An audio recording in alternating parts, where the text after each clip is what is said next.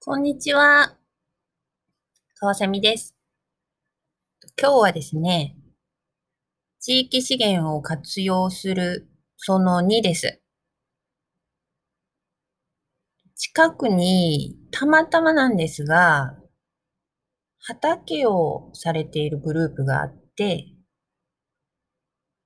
そこの前を通るたびに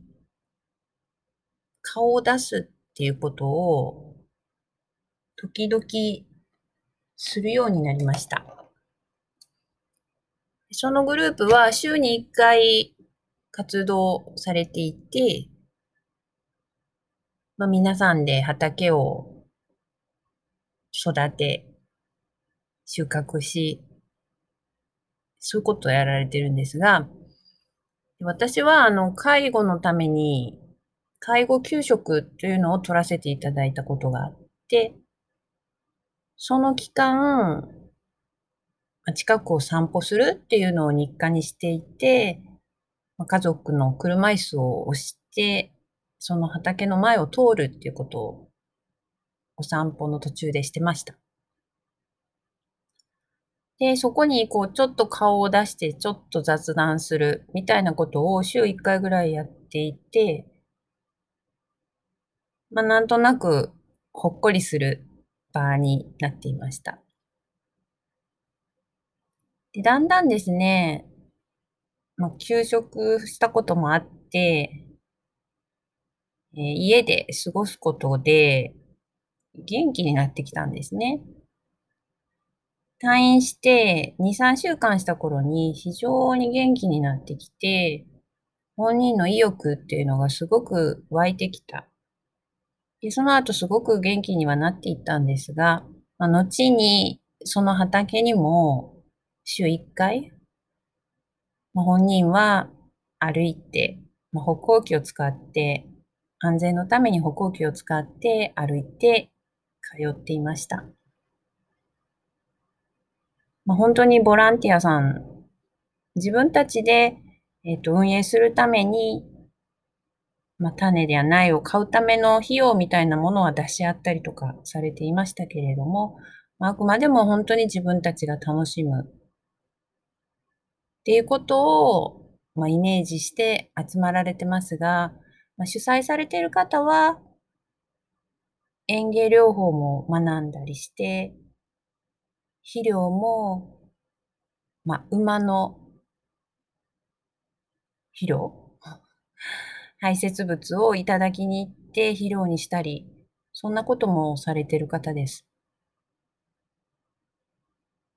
まあ、たまたま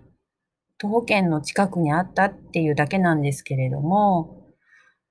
まあ、そういうグループに出会ったっていうそもそもは、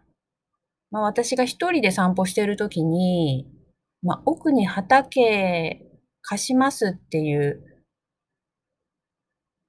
張り紙が電柱に貼ってあるのを見かけたことが本当にもともとの最初でした。いやもし借りたいんであれば奥で畑できるんだな、この道の奥でとは思ってましたが、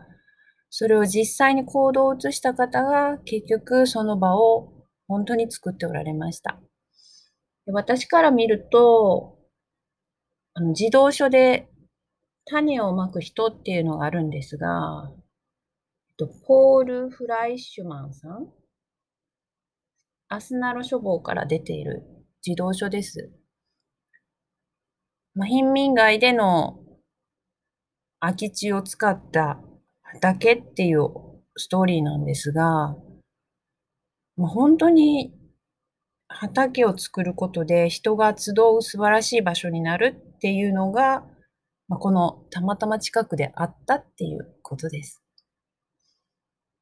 で実際、私の家族は、まあ、毎週出かけていって、まあ、無理のない作業、例えば何かを洗ったり、収穫したものを、まあ、きれいに積んだりとか、あと雑草をきれいにしたりとかしてたようです。で、時々バーベキューなんかで皆さん、こう集ったりもされていたみたいで、写真が残っています。まあ、とても回復して元気になったある一時期ではありましたが、